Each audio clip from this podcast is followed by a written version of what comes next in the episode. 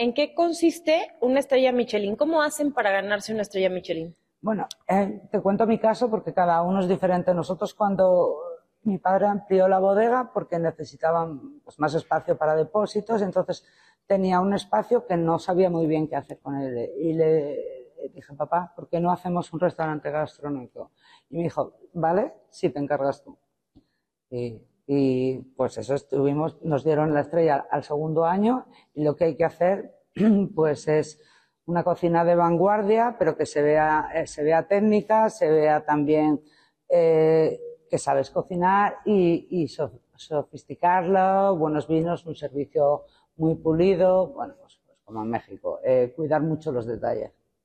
Entonces lograste el éxito en la moda de inmediato. Muy rápido, sí, lo que no sé si es tan bueno. Sí, fue pues porque te parece muy fácil y luego, claro, eh, siempre se ha dicho que, llegar no es tan difícil, mantenerse es más complicado.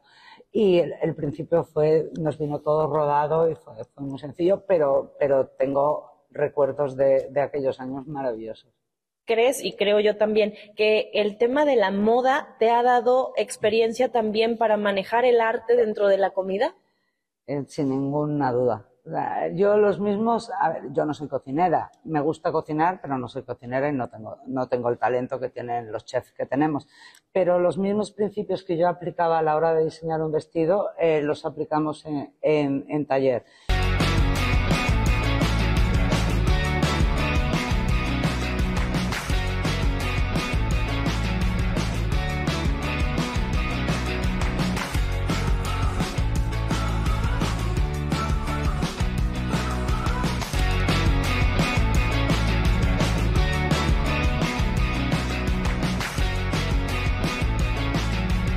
¿Cómo están? Buenas tardes, soy Estefanía Cárdenas. Bienvenidos a un programa más de Hagamos Negocio desde Ribera del Duero, en Valladolid, España, en la Milla de Oro. Estamos en una zona espectacular, como han podido ver en los programas anteriores, que me recorrí toda la Ribera del Duero en los lugares más espectaculares de estrellas Michelin, cinco estrellas hoteles, los mejores vinos y hoy estoy con una mujer excepcional que viene de la industria de la moda y del diseño y nos va a contar todo lo que vivió en esta etapa y ahora está dedicada a este complejo turístico que es integral por completo. Enoturismo de pies a cabeza, donde puedes convivir con la naturaleza y encuentras una serie de cosas espectaculares. Ya verán los videos donde estuve con los ciervos y me rodearon por completo. Vimos jabalís, vimos em, otra especie que no sé cómo se llama. ¿Cómo se llama? moflones. Muflones. Muflones, muflones. Ya los verán en los videos, pero quiero presentarles a Amaya Arzuaga. Amaya, qué bueno estar aquí contigo. Estefanía, el placer es todo mío. Oye, nos conocemos ya de hace unos años en México y ahora que tengo la oportunidad de visitarte y ver todo lo que tienes, tiene tu toque en cada lugar. Bueno, esto es un poco, eh, representa, yo hace muchos años hice un vestido inspirado en, en los esqueletos de los animales. Esto representa un poco el esqueleto interior de una ballena. Ah, bueno, pues estamos adentro de una ballena de madera. Amalia, tú estuviste en un tema Amaya. Tú estuviste en un tema de moda durante toda tu vida es em, la mujer primera de España premiada con el Premio Nacional de la Moda. Y además iba detrás de Manolo Blahnik, lo que siempre, lo que siempre está muy bien. Entonces, claro, cuando te dan un premio y hay ese salto generacional, dices, no sé yo, no te lo esperas porque es un premio que, que, lo hace un jurado, se hace, se hace desde el gobierno, entonces, muy honrada con haber recibido ese premio. Todo el mundo conoce en México a Manolo Blahnik gracias a Sex and the City y los zapatos azules tradicionales.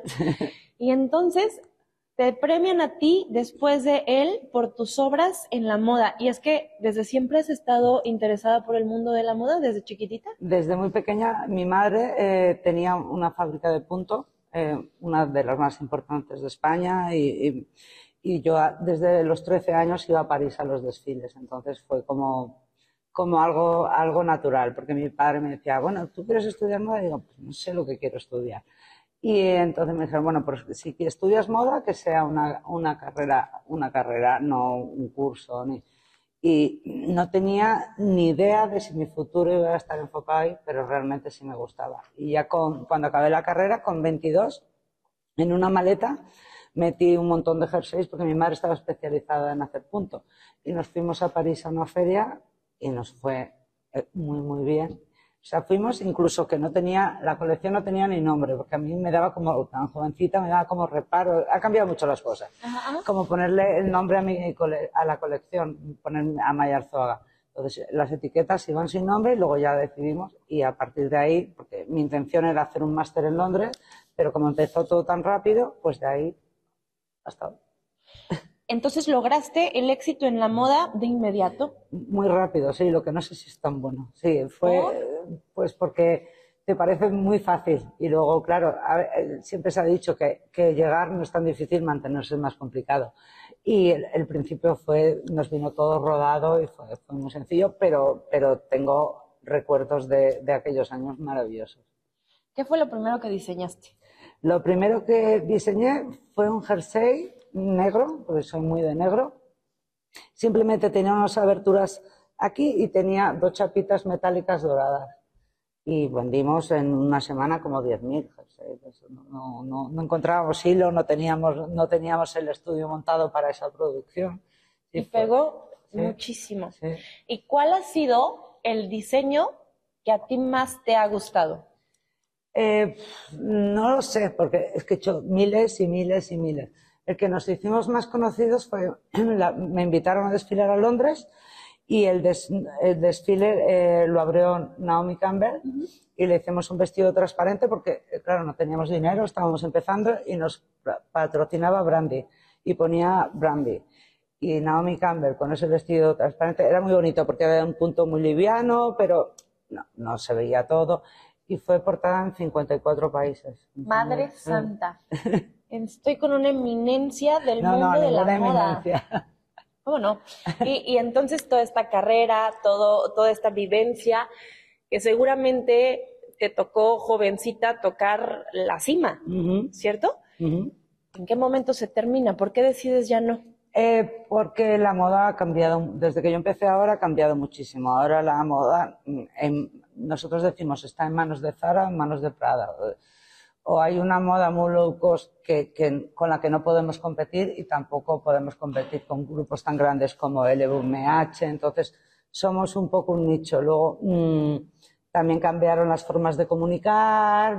Entonces, veíamos que, el camino no era sencillo y, y, no iba a ser rentable. Y, hombre, a mí me gusta muchísimo la moda, me considero diseñadora y siempre lo seré pero yo tampoco trabajaba tanto para, para, pues para luego no tener una rentabilidad. Si en México, por ejemplo, en Palacio de Hierro vendíamos durante, durante muchos años. Ah, pero, pero hay veces que evoluciona y luego la bodega estaba creciendo mucho. Yo, a mí siempre me ha gustado mucho la gastronomía y, y, y bueno, mi hermano tenía un montón de trabajo y dije, pues no, pues puedo ayudarte yo en, en, en otros aspectos que a ti te da más pereza y que sin embargo a mí me apasiona. Y se han complementado súper bien. Me estabas contando que lo que a él le gusta, a ti no te gusta, y lo que a ti te gusta, a él no le gusta, y entonces han creado una empresa familiar bastante integral. Pero ¿cómo nació todo esto? Bueno, eh, mis padres compraron la finca, la que habéis visitado, donde están los ciervos, los muflones y los jabalíes como una finca de recreo para, para venir con mi madre los fines de semana. Y luego el terreno tiene muchísimas piedras, muy calcáreo, está a muchísima altitud, a 900, bueno, para los mexicanos no, pero para España sí, a 950 metros. Entonces muchas cosas eh, no se daban. Y, y, un amigo le dijo, pero ¿por qué no plantas viñas? Y surgió de una forma espontánea. ¿Y sacaron cuándo su primer vino? En el 93.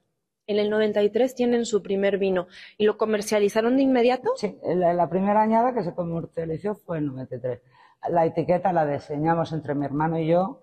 Era un desastre de etiqueta. Luego ya fue malo profesional porque nosotros éramos muy jovencitos y esto, nosotros siempre, siempre queremos mantener el espíritu familiar de la empresa. Entonces, mi madre colaboraba, mi padre, mi hermano, yo, y entonces, pues, mm, claro, pues éramos como el núcleo duro de la empresa, pero las reuniones eran comiendo y tomando vino. Entonces, eh, cuando echas la vista atrás, eh, te das cuenta de las experiencias tan bonitas que, hemos vivido. Y sabes que pasa mucho en las empresas familiares que o los une mucho o los divide por completo. Sí, eh, por desgracia suele pasar y hay una norma no escrita, pero que a la tercera generación se suelen disolver, diluir, porque empieza. Mm, nosotros de momento somos dos, bien avenidos, y esperemos que esto siga así por siempre. ¿Y tienen hijos? Eh, mi hermano dos niñas y yo tengo un hijo. Bueno, y, pues- y uno, una quiere ser bodeguera, mi hermano, eh, mi hijo quiere tener un restaurante de estrella Michelin y la otra todavía no sabe lo que quiere ser. Bueno, pero van encaminados a seguir eh, Sí, el imperio que han formado. Se han criado aquí, se han criado entre barricas, entre depósitos.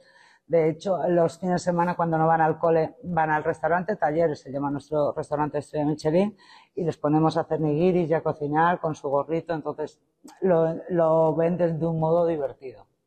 Claro, y es muy importante que ellos lo vivan y se apasionen desde ahora para que, para que tomen ese camino. Y háblame de este restaurante de taller, que en un ratito más vamos a ir. Está espectacular, Estrella Michelin, y están peleando la segunda. Por ello vamos, estamos intentando, lo que pasa que conseguir la primera es complicado, conseguir la segunda es dificilísimo. En España hay 30 restaurantes con dos estrellas Michelin, entonces, y hay muchísimos restaurantes, entonces estamos intentando hacer un menú que tenga mucho que ver con lo que somos nosotros, lo que es la bodega, lo que es la finca, lo que es la esencia de la empresa Arzuaga, eh, la proximidad, pero siempre con identidad. Nuestro chef eh, es peruano, entonces introducimos también unos toques diferentes y, y en ello estamos, intentando hacerlo mejor cada día. ¿En qué consiste una estrella Michelin? ¿Cómo hacen para ganarse una estrella Michelin? Bueno, eh, te cuento mi caso porque cada uno es diferente. Nosotros cuando mi padre amplió la bodega porque necesitaban pues, más espacio para depósitos, entonces tenía un espacio que no sabía muy bien qué hacer con él. Y le dije, papá, ¿por qué no hacemos un restaurante gastronómico? Y me dijo, vale, si te encargas tú. Y, pues eso estuvimos, nos dieron la estrella al segundo año y lo que hay que hacer pues es una cocina de vanguardia, pero que se vea, eh, se vea técnica, se vea también eh, que sabes cocinar y, y so- sofisticarlo, buenos vinos, un servicio muy pulido, bueno, pues, pues como en México, eh, cuidar mucho los detalles. Y con todo esto forman una experiencia bastante integral para las personas que los visitan. Me decías que, por ejemplo, van a la finca a ver a los jabalís y después es lo que comen en el restaurante, igual con el huerto. Nosotros eh, intentamos que, que sea como una experiencia muy redonda. Eh, eh, vas a ver los animales, la finca, luego tenemos un huerto que es muy grande, entonces, de hecho tenemos en el taller, luego te lo enseñaré, un plato que es 100% de nuestro huerto, ecológico, sostenible, luego la caza, la caza, la caza eh, de la finca y todo muy, muy relacionado con el mundo del vino. Ahora vamos a hacer un nuevo menú que empezaremos en el espacio donde estamos nosotros. Entonces iremos para que la gente no se vaya, pues he tenido una, una experiencia que he visto esto, no, queremos que sea una experiencia global, que veas todo el mundo y todas las cosas que nosotros hacemos. He tenido la oportunidad de hospedarme aquí la primera noche que llegué en tu hotel, un hotel muy acogedor, con, eh, eh, era, antes era, ¿qué era? ¿Una hacienda que era antes aquí? Eh, en realidad no había nada.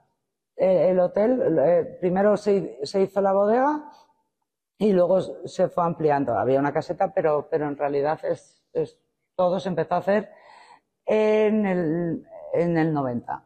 porque tiene muchos toques clásicos, muy elegante, eh, el servicio excepcional. Me tocaron para, para em, preguntarme si quería que me extendieran la cama para dormir, que, que en los hoteles de lujo en México pasa, pero no pasa tan frecuente. El servicio aquí ha sido excepcional.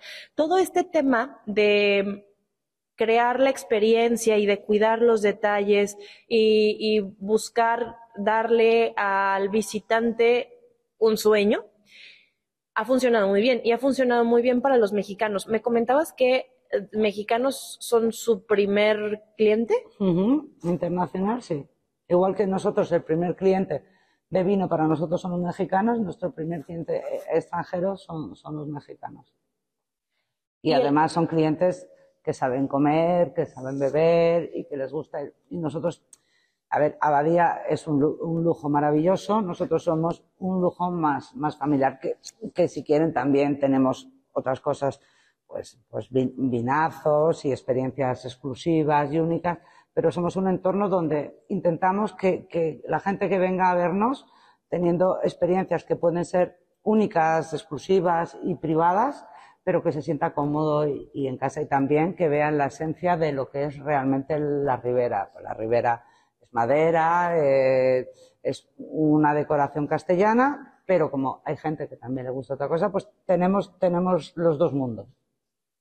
Dime una cosa, yo, yo he tenido la oportunidad de ver eh, Monasterio de Balbuena, eh, Abadía y ahora aquí Arzuaga, pero me dicen que, que con Carrovejas hicieron una ruta que es la N122. Háblame un poquito de esto. Vale, porque eh, de donde empieza Abadía, nosotros estaríamos en el medio. Sería Abadía, Arzuaga y Pago de Carrovejas. Entonces nos une la misma carretera, que es la Nacional 122. Entonces, eh, lo que queremos, la idea surgió de Enrique, lo que queremos es, crear destino. Entonces, tenemos tres estrellas Michelin en 30 kilómetros, que eso no es nada, con conceptos muy diferentes y con bodegas muy diferentes, pero eh, creas eh, algo, pues que dices, pues hoy hago una cata en Abadía, veo la puesta de sol en Carrovejas, almuerzo en Arzuaga. Entonces, es que la gente pueda tener un sitio eh, donde, venir tres días y que, que, pasen cosas. Nosotros también, por ejemplo, no, no todo el mundo le gusta la estrella Michelin, pues, pues también tenemos un restaurante tradicional para degustar los platos típicos de la zona, igual que Abadía tiene un restaurante eh, pues para comerte un jamoncito, compartir algo. Entonces, lo que queremos es eso, que, que la gente nos conozca como un destino y como siempre dicen que somos competencia amiga. Sí, ese concepto de competencia amiga y economía colaborativa, vaya que ha sido muy interesante y qué bueno que lo han podido manejar y que han podido hacerlo ustedes tres y los demás de Ribera del Duero, que sé que están integrados con la Cámara y con otras iniciativas, para hacer un destino mm. amigable y de verdadera experiencia. Y tenemos que ir a un corte, pero regresando vamos a hablar un poco más de toda esta experiencia. No se vayan, estamos en Ribera del Duero, Milla de Oro, en Arzuaga con Amayar Suaga. Soy Estefania Cárdenas, esto es Hagamos Negocio, regresamos en un minutito.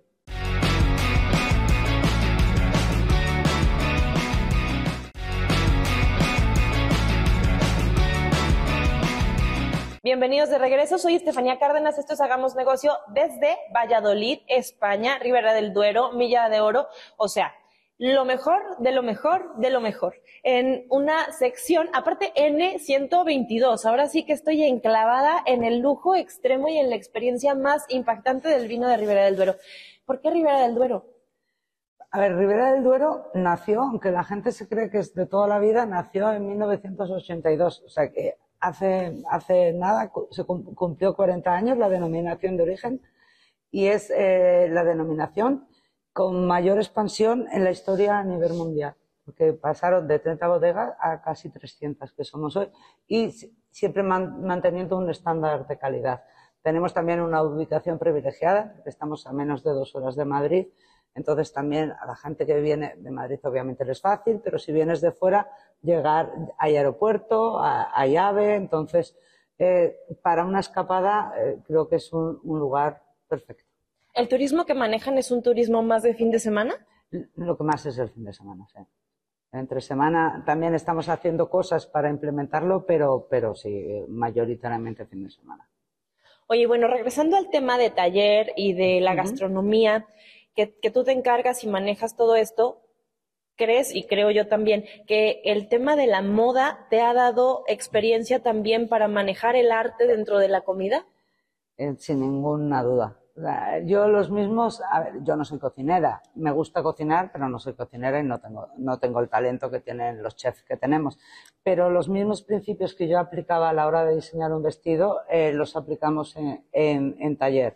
Igual que lo que, por ejemplo, sí diseño son platos, los platos físicos, la vajilla, eh, la puesta en escena, todas esas cosas, sí, porque, porque si eres diseñador, eres diseñador. Da igual de qué. Pero... No, no, no. A ver, cuéntame cuáles son los principios que aplicabas en la moda que ahora aplicas en la cocina. Qué interesante. Mm, a ver, eh, esto es como cuando tú te enfrentabas a, un... Tú acabas un desfile y al día siguiente dices, ¿y qué hago para el próximo? Entonces, esto es lo mismo. Entonces, buscas un concepto, buscas una idea. Lo importante siempre, siempre es la coherencia y, que sea un concepto propio, que sea reconocible y que tenga tu identidad.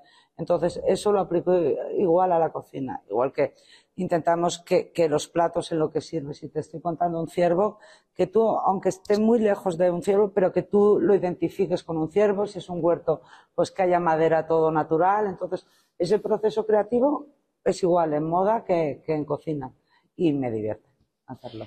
Y, es muy interesante ver lo que hay detrás, porque pues uno ve su plato y le empieza una idea, pero hay todo un trabajo atrás que haces en coordinación con tus chefs. que, ¿Quién es el chef que está ahora en taller? A ver, nosotros eh, tenemos un, asesor gastronómico que es Víctor Gutiérrez, que él tiene una estrella Michelin desde hace muchos años, es peruano, pero está ubicado en Salamanca, es la primera estrella Michelin de Castilla y León. Y la jefe de cocina es Sara Ferreras, que ha trabajado con él, ha trabajado en Barcelona, ha trabajado en muchos sitios buenos. Entonces hacemos una combinación que nos llevamos muy bien y donde hacemos brainstorming todo el rato y pues a mí se me ocurre esto, otro. Entonces el proceso es bonito a veces, es, no nos sale, que tal, que nos atascamos, que esto no sé qué, pero, pero, pero al final del día y cuando sale un plato es como cuando yo hacía un vestido que lo pensaba en mi cabeza, luego hacías el dibujo, luego hacían el patrón, luego lo cosé, y salía lo que tú habías pensado, eso es el mayor sueño que se puede tener. Mágico. ¿Cuál ha sido el platillo que has dicho o que tiene una historia detrás y que ha sido representativo? Pues tenemos varios, porque al aspirar o al pretender tener una segunda estrella Michelin, tienes que renunciar a cosas, ¿eh? porque hay, platos que teníamos desde el principio, pero los tenemos que cambiar porque hay que evolucionar. Y igual que los clientes dicen, ¿por qué habéis quitado esto? Pues porque hay que quitarlo. Entonces, cuando nos ponemos a ver qué plato quitamos, ahí lo, lo, pasamos mal. Eh, pues tenemos un plato, eh, teníamos al principio un plato típico de, de la zona, que son las chuletillas de cordero lechal, que ahora le hemos dado la vuelta y lo hemos vuelto a incorporar tenemos un plato de lebre que a mí me parece que, es de los mejores que tenemos, un arroz con caza y luego tenemos bocados muy enfocados eh, a todo lo que hacemos nosotros. Hay huerta, hay río, eh, el río Duero y hay campo. Entonces me, cuesta quedarme con uno. ¿Te cuesta? Pues sí, vamos a probarlos y seguramente a mí también me va a costar. Bueno, y en todo este camino, dentro de la moda, dentro de las experiencias turísticas, gastronómicas, de hospitalidad, ¿cuál ha sido eh, el momento en el que más has sufrido? Y no me digas la pandemia, porque la pandemia la sufrimos todos, pero que haya significado de verdad un reto para ti. Pues, eh, a ver, en un hotel y en un restaurante que está abierto todos los días, nosotros tenemos 96 habitaciones, te pasa de todo, de todo. Hay anécdotas divertidísimas, hay otras un poco más dramáticas eh, y sí, la que más he sufrido fue una vez una noche vieja, porque nosotros hacemos una gran fiesta en Nochevieja, y entonces un señor se coló en una de las salas que estaba cerrado. Y dijimos, señor, no puede estar usted aquí. Dice, me han dado dos semanas de vida, hago lo que quieras. Sí, siento contar esto todo. Esa ha sido la más dramática que me ha, que me ha pasado nunca. Luego algún señor que ha venido con que no era su mujer, ha llamado a la mujer y sale corriendo, esas cosas que pasan. Ok, ok. Bueno, es bueno saber para, para que cuiden, por favor. Somos muy discretos, sí. pero hay que cuidar a las mujeres. Oye, ¿y la experiencia que más has disfrutado?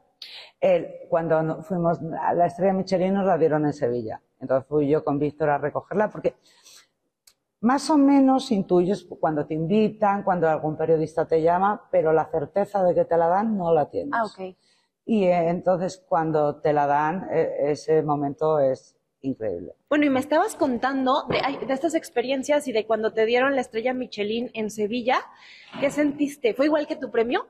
No, diferente, porque el premio no lo sabes, eh, no luchas por él. O sea, te lo conceden o no te lo conceden, no, no te postulas. O sea, la Michelin sí que, sí que estás luchando por ella y estás haciendo pues una cocina, una serie de, normas de, la sala, del servicio para conseguir la estrella Michelin. La Michelin fue buscada, el otro eh, vino, vino dado. Entonces, mm, eh, ese momento fue emocionante porque luchas por algo. Es verdad, en moda me ha pasado que me han dado más cosas de las que esperaba y a veces otras por las que he luchado no me han llegado.